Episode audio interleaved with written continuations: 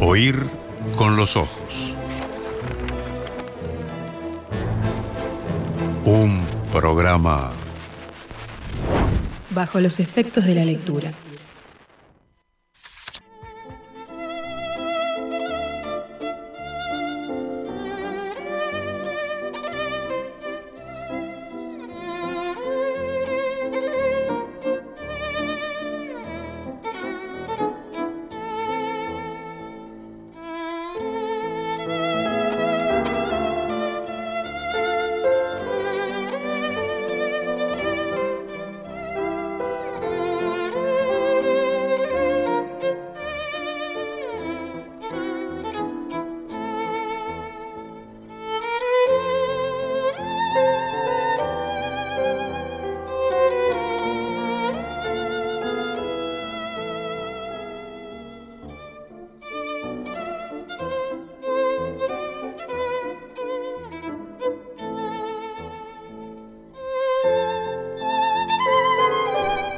Se confunda, este sigue siendo Oír con los Ojos, que no ningún otro programa. Tengo dos preguntas entonces para ustedes. Me puse a pensar y tengo, sí, dos preguntas, una general y una particular.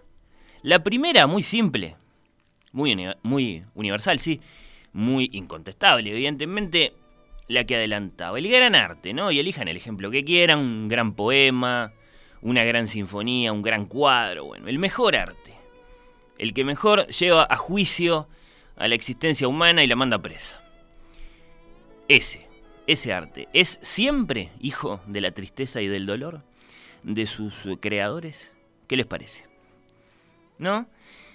Eso es lo general, que me pregunto y que les pregunto. El gran arte es siempre hijo de la tristeza, del dolor. Hay el que dice, ¿no? Naturalmente, no estoy sacando esto de cualquier parte, está por ahí, eh, de manera, digamos, unánime. Es viejo esto, es conocido. Hay el que dice que sin sufrimiento no hay creación artística posible. El arte es lo mejor, dice esta misma persona, que podría ser, por ejemplo, mm, Goethe. Vamos a usar un ejemplo que está ahí y después vamos a volver a él. Bueno, el arte es lo mejor que podemos hacer con nuestro dolor, con nuestro sufrimiento. Es una noción muy romántica, precisamente, ¿no? Por eso me acuerdo de Goethe. Muy propia del romanticismo, eso quiero decir. Observada, sin duda, con desprecio después por los espíritus más clásicos, ¿no? Los que venían del tiempo anterior, del tiempo de la ilustración. Esos no quieren saber nada con la conexión, digamos, sufrida entre la vida y la creación. Eh, esto después se va a ampliar por cosmovisiones como la del psicoanálisis, ¿no? El artista elabora su dolor. Dice un, qué sé yo, eh, Lacan, por ejemplo, esas cosas, no sé. Así que primero me interesa saber qué sienten respecto a eso, ¿no? Si les parece que efectivamente hay una relación entre arte y, eh, entre arte y tristeza, entre arte y dolor. Y después la pregunta particular, que también me interesa hacerles, ¿no? Eh, porque me va a gustar que me cuenten si alguna vez acometieron la redacción, pongamos por caso, de un poema, la composición de una sinfonía, la pintura de un cuadro, bueno, está, o siquiera, no sé, un cuento, una canción, un dibujito, como para responder, por así decirlo, a algo doloroso que les había ocurrido, ¿no? Eh, bueno, está. Vamos a asumir que esta mañana no queremos andar con chiquitas, queremos contarnos grandes historias de corazones rotos y de creaciones de esas que se quedan para siempre, me pueden aportar naturalmente saliendo a pasear por la cultura, cual no debería faltar. Las vías de comunicación ya las conocen, 091-525252, nuestro contacto vía WhatsApp, o ir con los ojos en Twitter y en Instagram.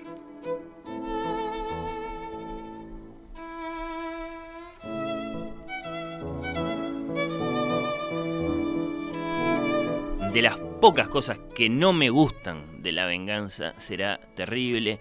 El legendario programa radial del escritor y músico Alejandro Dolina es cómo se ha apropiado de esta música que estamos escuchando, de la más famosa de estas tres A ver cómo me sale. Alt Wiener Tanzweisen. Tres viejas melodías vienesas. Para violín y piano del compositor y violinista austríaco naturalizado estadounidense Fritz Kreisler, que vivió entre 1875 y 1962. Esta, la que nos interesa, es desde luego Liebeslied, Penas de Amor. Data de 1905, era uno de los vices favoritos de Chrysler en sus conciertos. Hoy, para nosotros, es la música de Dolina. ¿Qué vamos a hacer?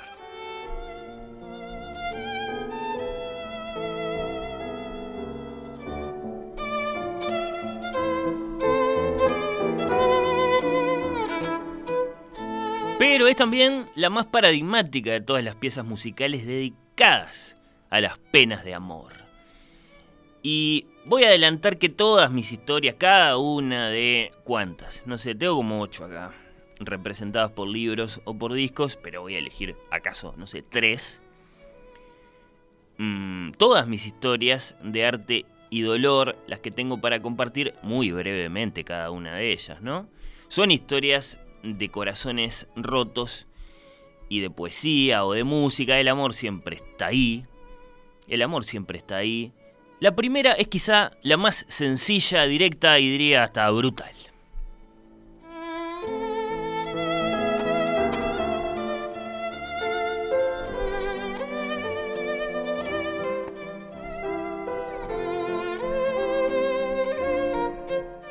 Decir que me divierte mucho invitarlos a conocer este viejo poemita que sin embargo parece un libro de autoayuda de nuestro tiempo. Publio Ovidio Nazón, Ovidio, para los muchachos. Nació en Sulmona, en el corazón de lo que llamamos Italia, en el 43 a.C. Hablamos, dije Ovidio, caramba, de uno de los más grandes poetas romanos, el autor del primer arte de amar, que no el de Eric Fromm, caramba, y de las metamorfosis. Fue alumno Ovidio de Fusco y de Porcio Latrón, dos ilustres olvidados. Por mandato paterno se preparó para la política como cualquier ilustre romano de aquel tiempo, el tiempo de Julio César por otra parte, mas por mandato del corazón consagró su vida a la poesía. Por suerte para nosotros, pasó por Atenas, hizo su viajecito por el Asia, sintió la gravitación de Sicilia. Con 30 años, dicen, ya se había casado tres veces y divorciado dos para no hablar de la lista de sus amantes, muy extensa y prolijamente presentada en otro de sus poemas, uno que se llama Amores, de manera muy sencilla, bueno. Sus trabajos más recordados son sin duda su poema didáctico Ars Amatoria, a veces presentado como Ars Amandi, publicado entre los años 2 antes de Cristo y 2 después de Cristo, es decir, más o menos en el año 0, ¿no? Si me permiten, consta de una extensa serie de consejos prácticos dirigidos a la muchacha romana a propósito de cómo levantar minas, vamos a decirlo así. Porque es muy chabacano, Ovidio eh, se manda un poco a la parte y entonces explica con toda solvencia dónde buscarlas, qué decirles, cómo lograr que le den bolilla a uno, cómo lograr no aburrirlas, cómo remediar su inevitable aburrimiento, cómo no sufrir demasiado cuando lo escupen a uno en la cara. Bueno, por supuesto, después tenemos las metamorfosis. ¿Acaso por el arte de amar Ovidio no, no hubiera pasado a la inmortalidad, salvo como noticia importante de su biografía? En tanto que poeta si pasó a la inmortalidad ha sido por Las Metamorfosis, un extensísimo y espléndido poema que no debería faltar en la, biblioteca de nadie, sin el cual, para decirlo así de manera redonda, no sabríamos nada acerca de eso que llamamos tan pomposamente mitología griega. Si sabemos algo acerca de mitología griega, es en una medida absolutamente determinante gracias al poema de Ovidio, a las metamorfosis. Bueno, Ovidio fue amigo a través de su manager, de su representante, lo bueno de Cayo Mecenas. Se llamaba así, sí, y es porque dio nombre, este Cayo, mecenas, a la práctica de arrojar dinero a los artistas. Si hablamos después de mecenazgo es porque existió mecenas. Mecenas, alcahuete del emperador Augusto, que también, como sabemos, había sido amigo de Virgilio. Bueno, Ovidio, Virgilio, Horacio, los más grandes poetas latinos. Eh, si nos ponemos de acuerdo, en el año 8 después de Cristo, nuestro poeta que había escrito ese arte de amar que mencionábamos, tan incorrecto, al que le había añadido luego, por otra parte, me estoy acordando, un insolente medicamina faciae feminae, cosméticos para el rostro femenino. Otro poema didáctico, esta vez a propósito del uso por parte de las mujeres de cosméticos, ¿no? Ofreciendo toda clase de recetas para tratamientos faciales, para el revoque de los rostros más arruinados, bueno, en fin, esto no cayó simpático. En el año 8 decía, después de Cristo, nuestro poeta Ovidio fue cancelado, o como se decía en aquel tiempo, desterrado, enviado al exilio, con la consiguiente desaparición de sus obras de las bibliotecas públicas de Roma por orden del propio Augusto, ¿no? Desterrado a Tomis, lo que ves, en Rumania. Dicen que por la inmoralidad de sus textos, aunque seguramente las verdaderas razones fueran otras, más inconfesables para el poder político, eso no lo sabremos nunca. Si se asoman a cualquier enciclopedia, se van a encontrar con la noticia de que Ovidio fue desterrado por motivos, bueno, eternamente ignorados. Él no lo supo, no lo sabremos nosotros. Bueno, desde el exilio continuó escribiendo, haciendo de su melancolía la más alta materia para sus versos, ahí están Los Tristes, que son sus memorias del exilio. Y es una plegaria también, ese poema Los Tristes, para que lo dejaran volver. Ahí están Las Pónticas, que son unas cartas poéticas muy hermosas también. Ovidio nunca perdió la esperanza de ser repatriado, pero de todos modos se murió allá, en el Mar Negro, en el año 17 después de Cristo. Su fama pudo más y Ovidio es uno de los grandes nombres de la cultura grecolatina. Me quedó, de todos modos, por mencionar uno más de sus poemas.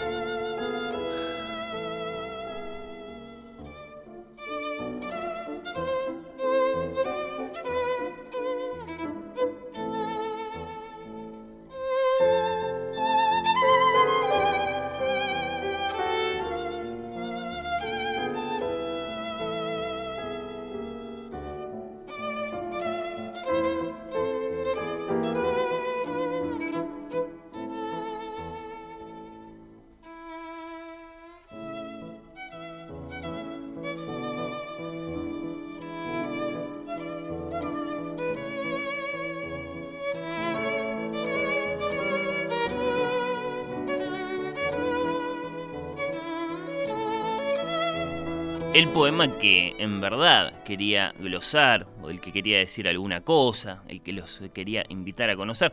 Porque las metamorfosis, ustedes ya saben que existen, el arte de amar también. No estoy tan seguro de que sepan que existe este poema del que voy a leer una traducción más o menos fiel al original. Acudid, galanes desengañados, a mis lecciones, vosotros que en amor del todo fracasasteis. Aprended a curaros de quien os enseñó amores. Acá lo que está diciendo Ovidio de manera muy sencilla, está? yo les enseñé a conquistar. No vamos a usar ese anacrónico verbo en el arte de amar, el ars amatoria. Ahora les voy a enseñar a no sufrir. Una misma mano será la que os ponga la llaga y el remedio. La tierra cría hierbas medicinales, pero también nocivas. Y a la vera de la ortiga muchas veces está la rosa. El astil de Pelio, que otrora a la descendiente de Hércules en combate le hiciera la llaga, la llaga luego le remedia. Y así abunda en varios ejemplos parecidos. Ovidio, que no le tenía miedo a la sinonimia, me voy a pasar algunas páginas, en tanto que se te permite e impulsos leves tocan tus entrañas, si te pesa, detén tus pasos. Perdón, detén tus pasos a la entrada de los umbrales. Agosta, todavía que está fresca la mala simiente de tu repentina dolencia y que tu caballo al empezar la marcha se detenga. Acá lo que está diciendo es, aguantate, esperá, no la llames, ¿no? No obstante, si pasó ya el momento del remedio temprano y añejo en el pecho cautivo el amor se asienta, mayor tarea te aguarda. Pero no porque tarde me llamen a la cabecera del enfermo voy a desatenderlo. El miembro perdón, donde el héroe hijo de Peante tuvo la llaga debió cercenar con mano decidida, después de muchos años, sin embargo, sé que sanó y dio los últimos toques a la guerra. Siempre el ejemplo mitológico, es Ovidio, caramba, no es el de doctor Dressel. Después de todo. Así pues, cuando ya se te vea capaz de asimilar a las medicinas de mi arte, procura ante todo, a tenor de mis consejos, huir de la oleganza, es decir, por favor, no te quedes en la cama. Ella hace que te enamores. Ella luego de hacerlo, enamorando, te mantiene. Ella es causa y sustento de tu gozosa dolencia. Si suprimes la holganza, se estropean los arcos de Cupido y abandonadas y sin luz se quedan sus antorchas. Es muy lindo, ¿no? Es muy divertido. También el campo y la afición a la labranza distraen los corazones. Cualquier cuidado ante este cuidado, por ventura cede. Dispón que el toro domado ponga el perdón, de la expresión, ¿no? Ponga bajo el cuello peso para que la torcida reja hiera el duro suelo. Y así, ¿no? Sí, Ovidio, es muy divertido el poema. Si no otra cosa, por más recias que sean las cadenas que te aprisionen, vete lejos y disponte a emprender largo viaje. Dice Ovidio en un poema claramente menos famoso, pero quizá más divertido, más incorrecto que todos los demás y que sobre todo parece hermanarlo con nuestro tiempo, con nuestra época, o con todos los tiempos, con todas las épocas. Quizá este es su remedia amoris.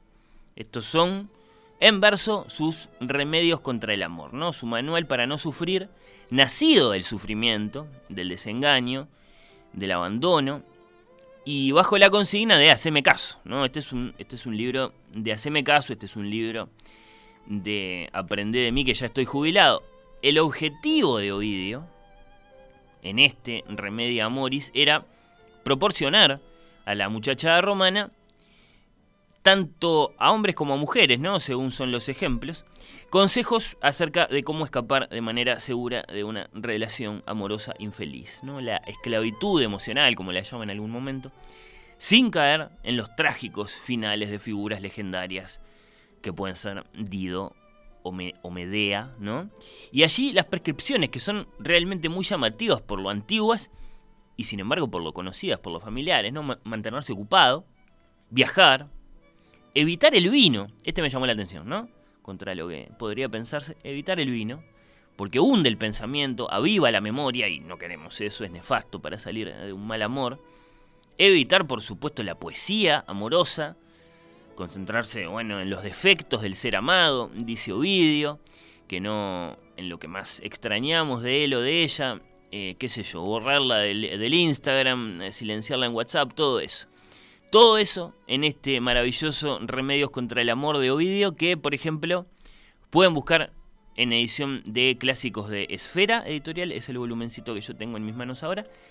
Ovidio, que también escribió un famoso tango didáctico llamado Seguí mi consejo, que escuchamos ahora en versión del imperial recitador latino Carlos Gardel.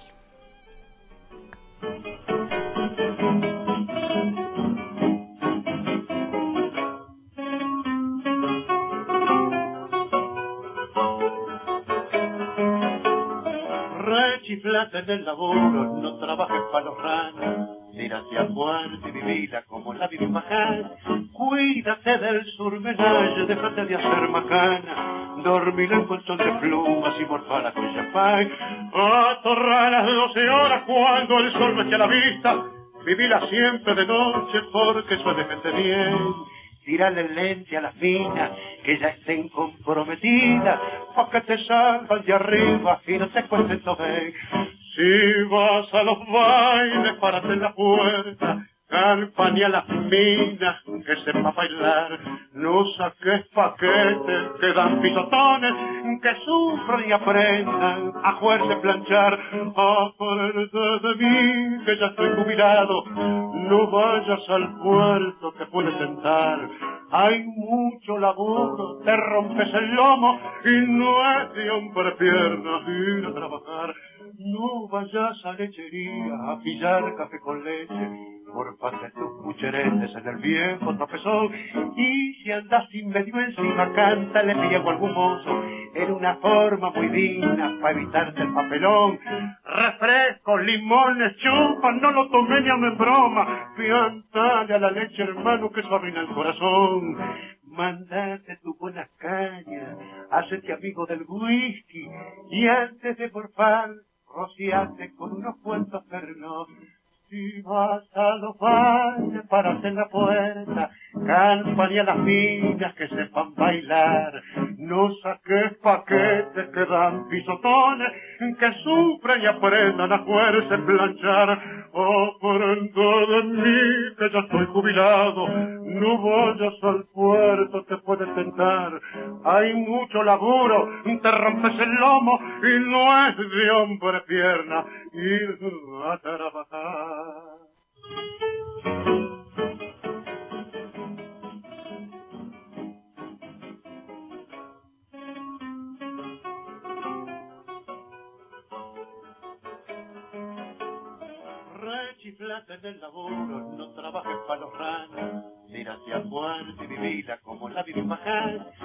El cancelado Ovidio, entonces, el primero de nuestros protagonistas en esta conversación acerca de corazones rotos y creación artística. Buen día, querido. Oír con los ojos acá estamos. Los reencuentro después de un sábado que no los pude escuchar.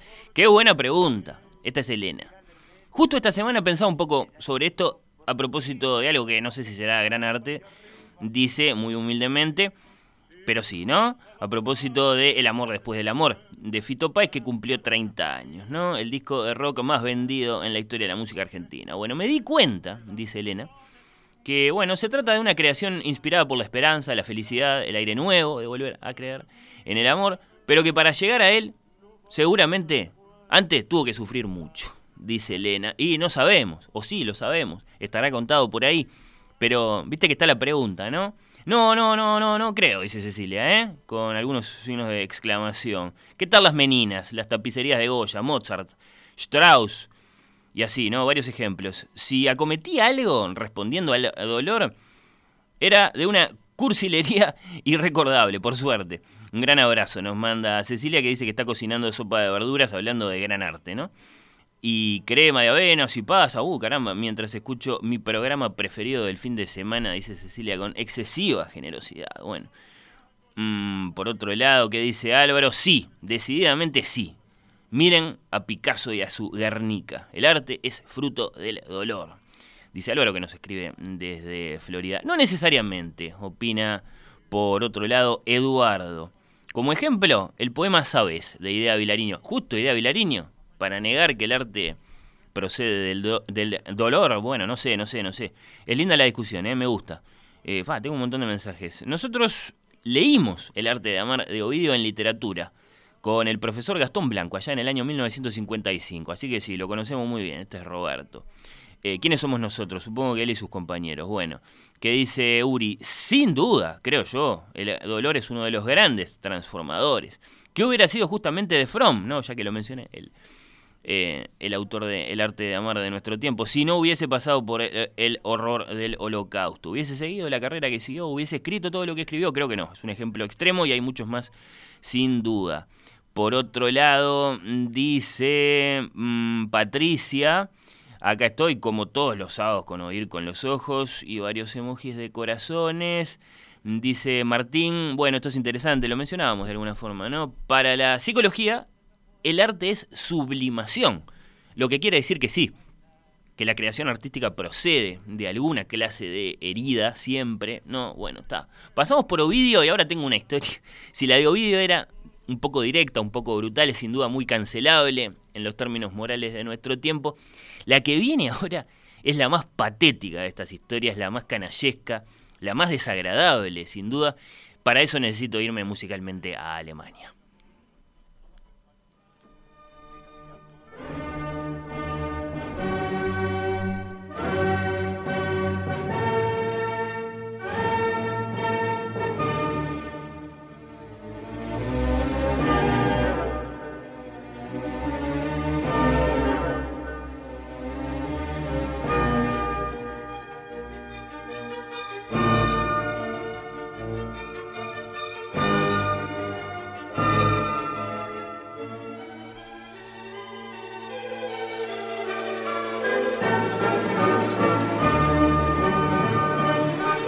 Silvana dice que el arte es hijo de la belleza y de la sensibilidad ante lo que sucede, de la contemplación, podríamos decir, ¿no, Silvana? Así que no estoy de acuerdo con eso de la sublimación. Salgan de acá. El salgan de acá lo agregué yo. Gracias, Silvana, por tu mensaje. Gracias a todos eh, los que se están comunicando. Tengo varios otros mensajes. ¿Qué dice Antonella, por ejemplo? No, no hay relación. No molesten. Eh, de nuevo, el, no molesten lo, lo, agregué yo, entre el buen arte y el dolor. El arte es una de las tantas formas de expresarse. Y bueno, y después eh, comparte ahí un desarrollo, es interesante, sí, bueno. Eh, esa, esa, es la tesis esteticista, sí. La tesis del arte como, como un hecho de comunicación, esencialmente, no necesariamente asociado a la vida del creador. Es interesante, gracias a ti también por tu mensaje. ¿Quién era Antonella? Bueno, se pueden seguir comunicando. ¿eh? 091-525252. Estamos en Alemania. Ahí nos pone espiritualmente Mozart. Y estamos a finales del siglo XVIII. También por eso lo elegí a Wolfgang.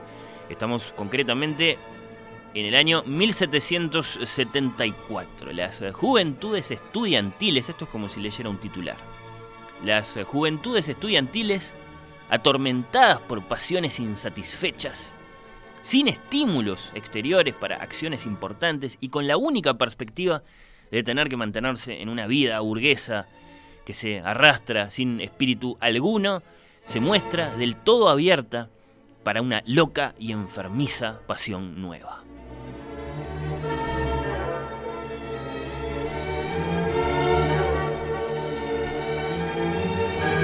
Esto decían todos los portales de noticias en aquel entonces, en aquella Alemania de 1774, las juventudes estudiantiles alemanas, todas contagiadas por, atención, eh, el furor verterinus, una epidemia que hizo que de pronto todos los varones salieran vestidos con frac azul y chaleco amarillo y que todas las muchachas llevaran un pequeño lazo color rosa al atuendo, que todos los corazones, en fin, sensibles, quisieran vestir, perfumarse, agitar sus abanicos y por supuesto hablar, como lo hacían sus ídolos, Berther y Carlota, Charlotte, Lotte, los protagonistas del libro que más admiraban y del que se habían vuelto fanáticos. Una epidemia esta cuyo síntoma más alarmante, esto es muy en serio, ¿eh?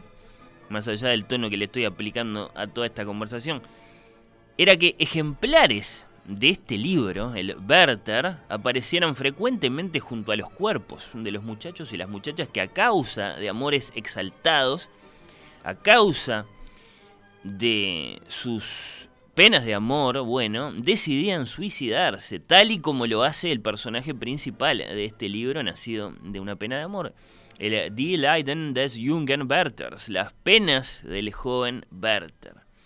Las voces moralistas de Alemania furiosamente se hicieron sentir. ¿No cree, señor Goethe, decían, que debería usted ofrecer algunas palabras, acaso un poco más frías, más serenas, más realistas al respecto? ¿No cree que debería, de hecho, disculparse y valiéndose de lo escuchada que es su voz, llamar a todos los jóvenes de Alemania a la razón y al orden?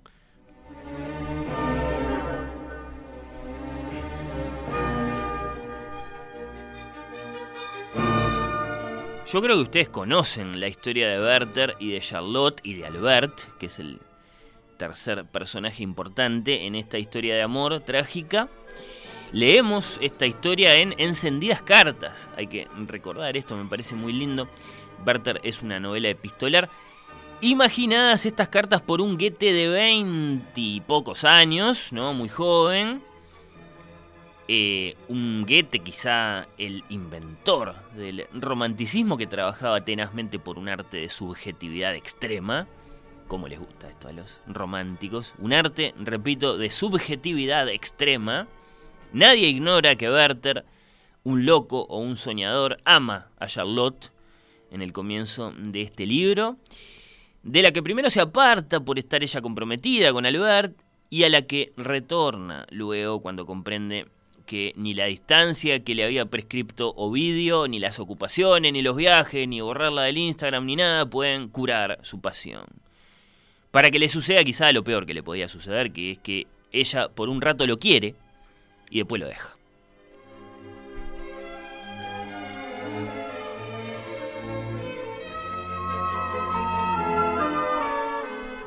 Hasta ese momento quiero ir de a poco en esto, más allá de que voy a ser muy breve. Werther es un personaje decididamente patético, ¿no?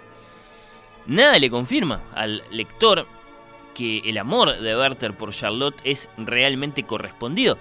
Werther lo cree así, ¿no? Eh, en su corazón, digamos, Charlotte simplemente no puede estar con él porque se casó, pero para el que lee, para uno, de este lado de las páginas, el sentimiento más cabal es que Charlotte no quiere estar con él. Werther la perturba, la inquieta, la pone en situaciones difíciles, la adora, tal vez sí, pero no lo suficiente eh, como para entender la situación de ella, evidentemente. Ella por su parte también lo quiere, pero no lo suficiente como para querer arriesgar por él su vida con Albert, que es una vida no solo cómoda, sino en principio bastante afortunada, dichosa, bueno. En el fondo de su corazón, ella desea vivir en armonía con Albert mucho más de lo que puede querer ceder al encanto y al arrojo de su desesperado admirador, que de todos modos sí, un poco eso, la inquieta, ¿no?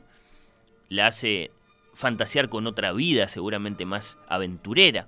En fin, es una clásica historia del siglo XVIII, esta es la misma que tenemos después en Manon Lescaut. Ese error fatal en el corazón de Werther, el de creer que ella simplemente no puede estar con él, ¿no? es el que lo vuelve patético a él como personaje, ¿no? a los ojos del, lector. Pero solo hasta ese momento. Solo hasta el momento en que después del beso y después de aceptar que su historia de amor con Lotte eh, ha terminado, eh, bueno, de pronto se envilece este personaje, ¿no? Inmediatamente después de ese, de ese momento, el momento en el que de hecho sí se dan un beso, bueno, esta es una escena muy famosa del libro, eh, miren lo que hace este muchacho. Le escribe a Albert, es decir, al marido de Carlota, de Charlotte, ¿tendrías a bien prestarme tus pistolas para un viaje de casa que tengo proyectado? Espero que estés muy bien. Si le pide prestadas las armas al, al tercero en discordia en esta historia, ¿no? Eh, y acá entonces, en este punto, el patético deja de ser Werther, que copiosamente envilece, ¿no? Eh, se convierte en un personaje muy desagradable. Y el patético pasa a ser el propio Goethe, el autor del libro, que ni escribió una novela epistolar de amor desdichado, ni dio a la protagonista el nombre de Charlotte por casualidad, ¿no? Y cuando nos enteramos de esto, eso, el patético pasa a ser Goethe. Las objeciones morales a los libros hace mucho que han quedado excluidas de la literatura, o bueno, quizá no tanto, a veces vuelven. Werther, el personaje, ha sido, seguirá siendo, acaso como enseñan las historias de la literatura, un símbolo grandioso de libertad a través del descontrol, de la locura, y sobre todo de eso que él hace, que es muy feo, pero al mismo tiempo no nos deja indiferentes, que es esa, esa esa violenta toma de posesión de la vida, ¿no? Bueno, el, el joven Goethe, en cambio, que creó a Werther como disfraz y que con delicada mano de poeta compuso una versión de una cosa muy fea, una amenaza, un chantaje, eso que eso que se resume en la expresión o permaneces junto a mí o me mataré, como autor de esta novela, Las penas del joven Werther, bueno, seguirá siendo ese muchacho hipersensible, muy genial sin duda, ¿no? Muy soberbio, que interesadamente esperó el momento en que su propia Charlotte, la Charlotte de su vida, una muchacha que se llamaba Charlotte Buff, ¿no? de la que Goethe se había enamorado y que, bueno, está, nunca le había dado bola, esperó el momento en que esta muchacha, sola con el libro, leyó con pavor el sangriento final, ¿no? que su admirador le había dedicado como espectáculo. Ese final en el que Charlotte, eh, en el libro La Charlotte ficticia, ve tal vez arruinada su vida nada más que porque rechazó a un enamorado.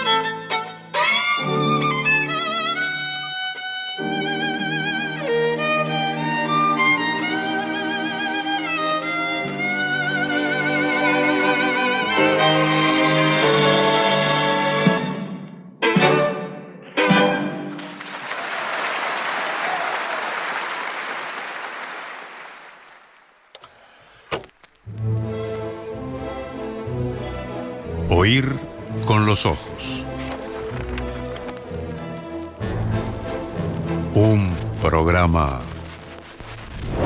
Bajo los efectos de la lectura.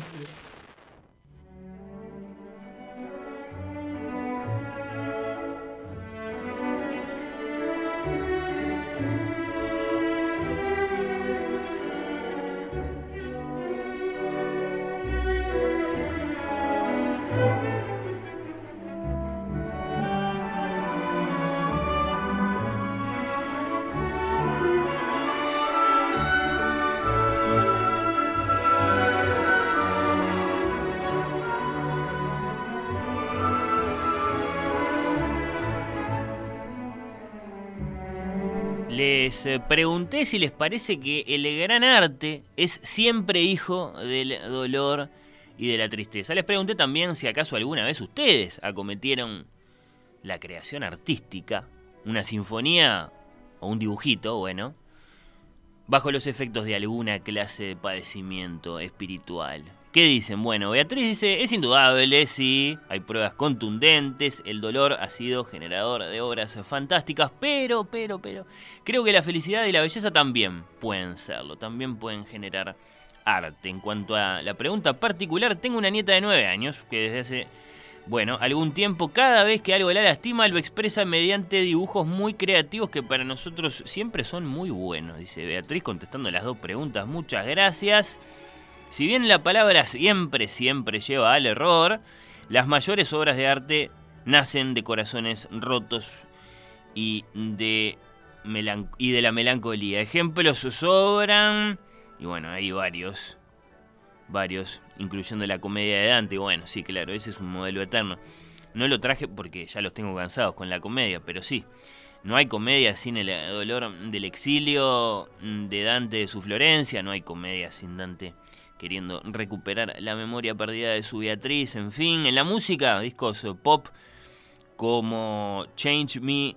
No, bueno, está, no lo voy a saber leer todo esto porque, a ver si conozco algún ejemplo.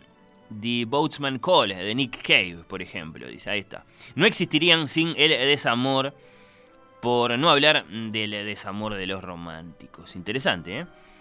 eh interesante, este es Sebastián. Eh, porque claro, si abarcáramos la dimensión de la gran música de la industria, la música de los últimos tiempos, estaría lleno de ejemplos, ¿no? De grandes canciones nacidas de alguna clase de padecimiento, sí.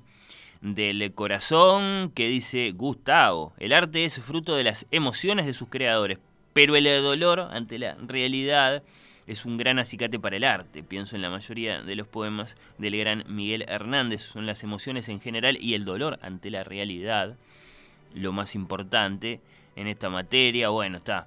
Después aparecen esos ejemplos que yo esperaba sin duda, como el de Van Gogh, ¿no? Eh, el dolor de la locura en el arte, Klimt, Rodko, eh, dice Ceci por acá, bueno, el maravilloso poema, sabes, constituye justamente la excepción de una obra centrada en el dolor del amor. Dice mm, esta oyente, no, perdón, este oyente, Eduardo, que había puesto como ejemplo a Ida Vilariño, ¿no? que mm, no necesariamente siempre creaba desde, desde, el dolor. Interesante, gracias por el aporte. voy con la hipótesis esteticista. Me gusta creer en las musas, dice Bernardo. Muchas gracias. Eh, no me parece necesariamente producto del dolor siempre, el arte. Tal vez sí de ese sentimiento inefable que se parece al dolor, que puede producir la contemplación de la belleza extrema, que tiene algo de inexplicable o de milagroso, en fin, no creo que sea siempre producto de una misma fuente. La creación artística, dice Kiki, interesante. Sí, sí, sí. Evidentemente daba para, daba para conversar. Este asunto tengo un montón de otros mensajes. Sí, sí. Interesantes, ¿eh?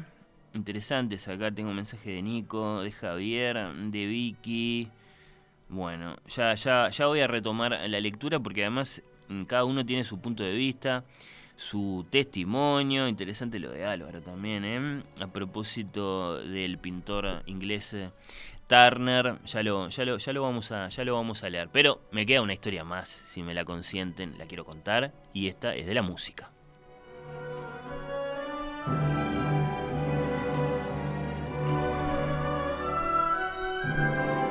Conté la historia del poeta Ovidio y sus eh, remedia amoris. tan incorrectos, tan cancelables, según la moral del tiempo de Julio César, de Augusto y del nuestro también, caramba.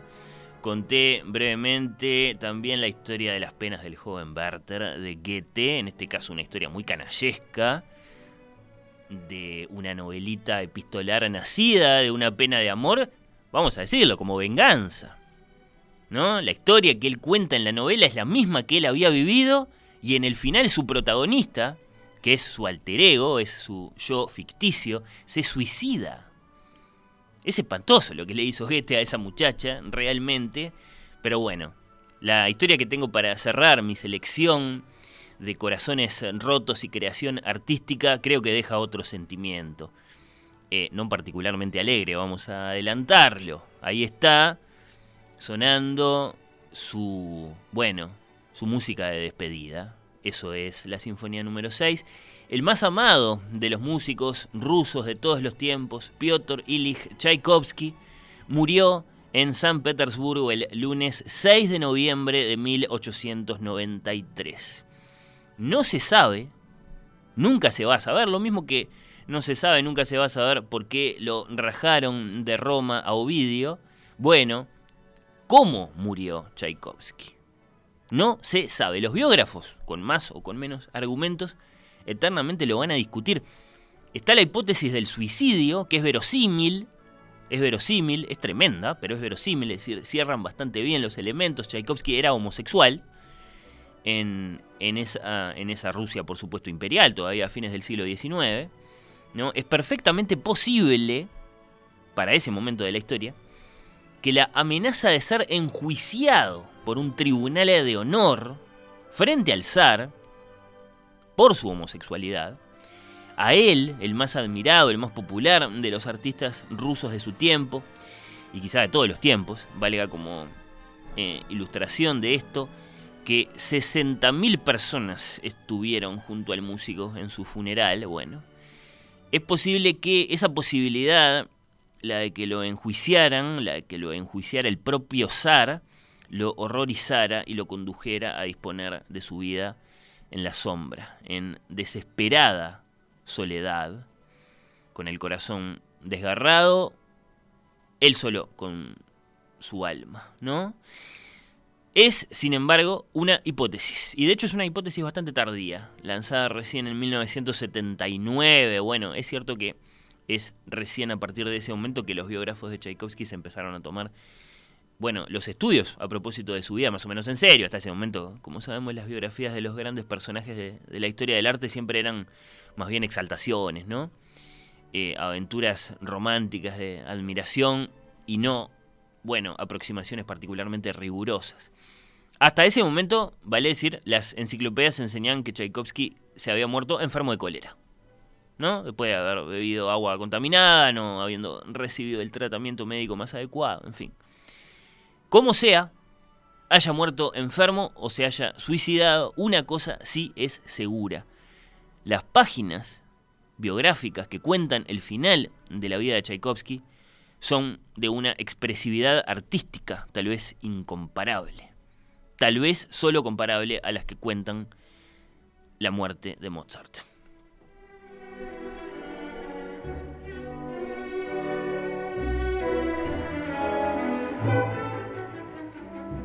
¿Por qué decimos esto? ¿Por qué decimos que el final de la vida de Tchaikovsky es tan intenso, tan expresivo, tan tremendo?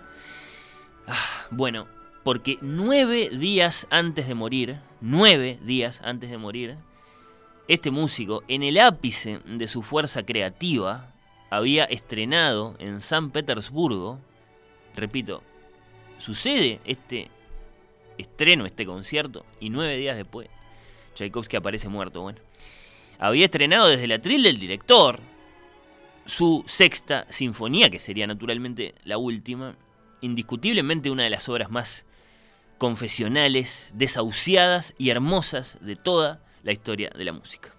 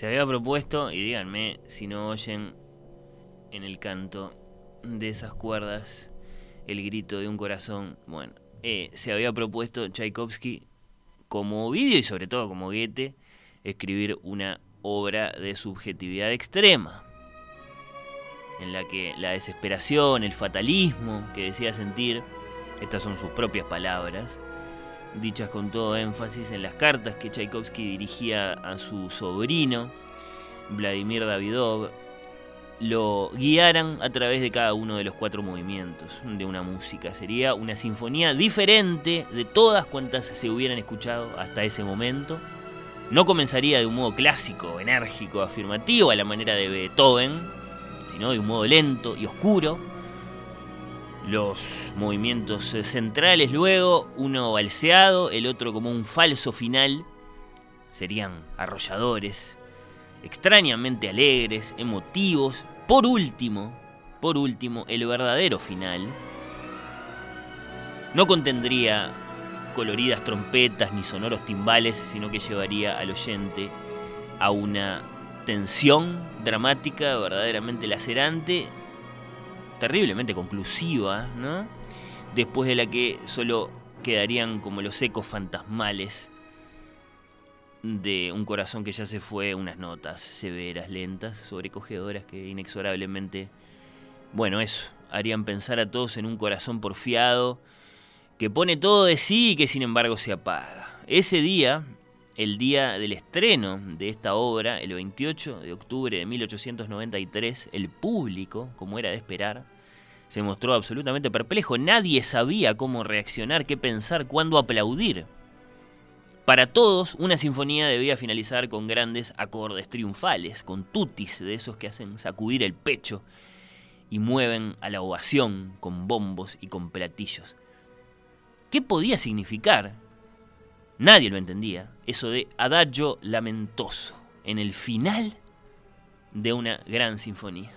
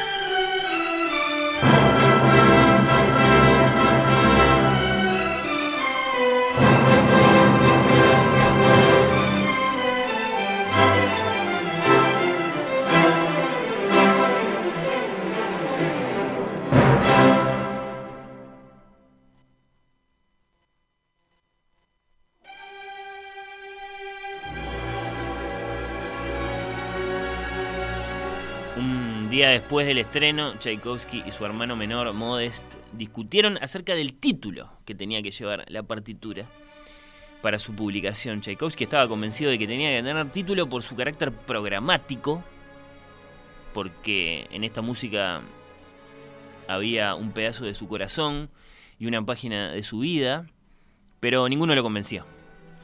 Una de las posibilidades era Sinfonía Trágica, que ya estaba ahí, ¿no? En Schubert, por ejemplo, pero no, trágica no puede ser, decía Tchaikovsky. No, no, no, no. Los movimientos de esta sinfonía son de ánimos muy diversos. No es esa la emoción que los une. Fue su hermano, al parecer, quien finalmente propuso la palabra, la voy a decir en ruso, pateticheskaya, patética. El músico la juzgó perfecta. Así conocemos la Sinfonía número 6 en Re menor, opus 74 de Piotr Ilich Tchaikovsky, y así la, la, conoceremos siempre. La Sinfonía Patética era el nombre de su agitación, era el nombre de su angustia. Esas últimas notas severas, lentas, sobrecogedoras que yo mencionaba, se las había dictado su terco corazón. Su fatalismo había sido premonitorio. Elocuentes rumores le habían revelado que esa música, de la que nosotros decimos así con toda frivolidad, qué genial, qué linda, etc., era su carta de adiós. Como Mozart, tiempo atrás, como Mahler, unos años más tarde, Tchaikovsky había escrito su propio requiem. Y nosotros nos seguimos preguntando qué quieren decir esos graves acordes fugitivos, arrítmicos.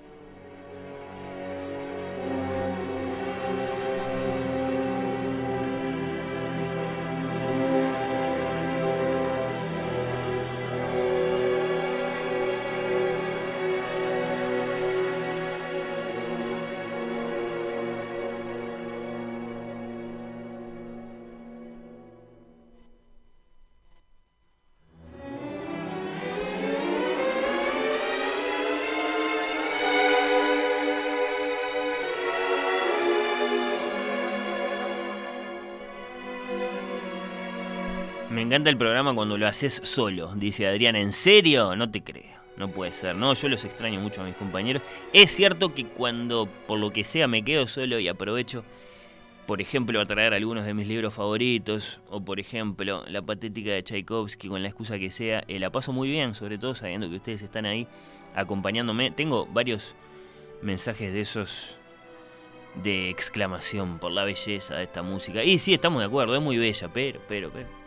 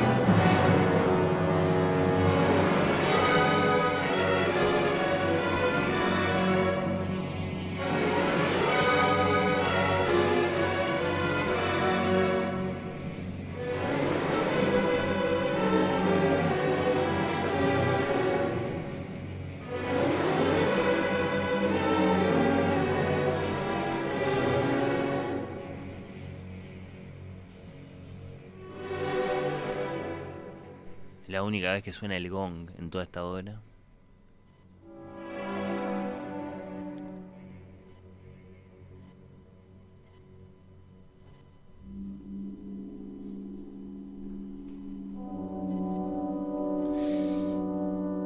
Y ahora sí, la música avanza hacia su final un final absolutamente insólito para una sinfonía en aquel momento. Después vamos a tener otros como el de la novena de Mahler, que es de alguna forma tributo a este. Bueno, díganle a Tchaikovsky que el arte no es hijo de la tristeza, del dolor, en fin. Eh, me gustó mucho conversar este asunto con ustedes porque aparecieron muchos puntos de vista. El que confirma que sí, que no hay arte sin sufrimiento y el que lo discute un poco. Dice, no, caramba, puede haber un arte que solo es hijo de la contemplación de la belleza o de tantas otras cosas. Ha sido un rato de lo más interesante para mí. Les aseguro, este que he pasado solo acá con ustedes, con Ovidio, con Goethe, ahora con Tchaikovsky. Hmm, la patética me mueve a agradecerte por este programa, dice desde acá Ana Elena. Y sí, claro, qué placer más grande nos podemos dar que escuchar la música de los grandes compositores de vez en cuando, siquiera, en este espacio nuestro llamado Oír con los Ojos. Vamos a dejar la patética hasta el final. Me parece, eh, si están de acuerdo, es lo que corresponde para esta conversación. Después de la pausa, viene la librería de Oír con los Ojos.